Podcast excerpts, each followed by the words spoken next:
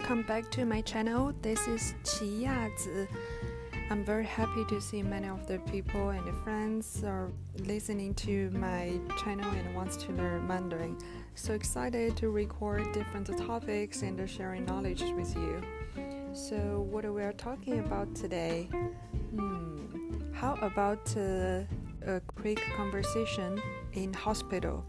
Okay, let's get started. How to say doctor? 医生，医生，医生，nurse，护士，护士，护士，see a doctor，看医生，看医生。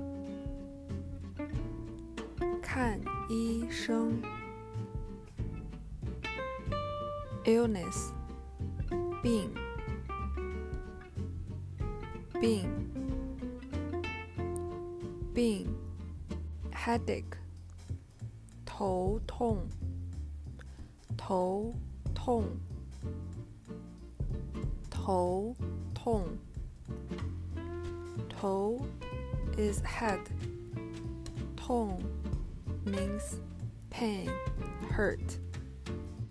Stomachache, 胃痛，胃痛，胃痛。胃 is stomach. Feeling, 感觉，感觉。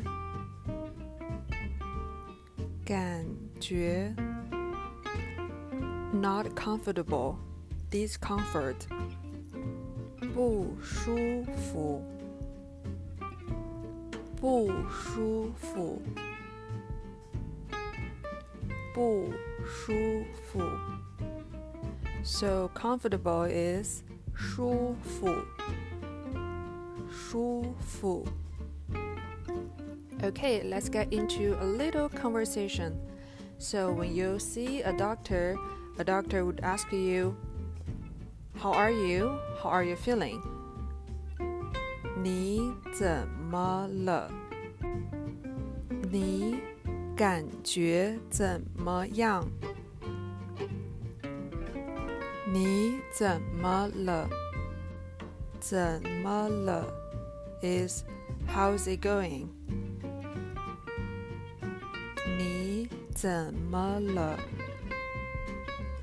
你怎么了？How are you feeling? Is 你感觉怎么样？你感觉怎么样？If you have headache, you can say 我头痛。 我头痛。We are saying it in a more verbal way, not following the grammar rules strictly. You can also say, I have stomachache. 我胃痛。我胃痛。The doctor would ask you, What did you have? What or what did you eat yesterday? 你昨天吃了什么？你昨天吃了什么？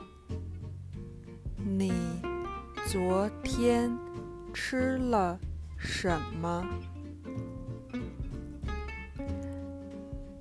You can say I had too much alcohol or I got too drunk. 我喝多了。我喝多了。我喝多了。喝 is drink. 多 means too much. okay, so next day, when you visit the doctor again, and after very well rested, you can tell doctor I'm feeling better. So how do I say it? 我感觉好多了。我感觉好多了。How do you say medicine? 药，药，药。Take medicine is 吃药， 吃药，吃药。If you only got too drunk from yesterday, you don't need medicine, right?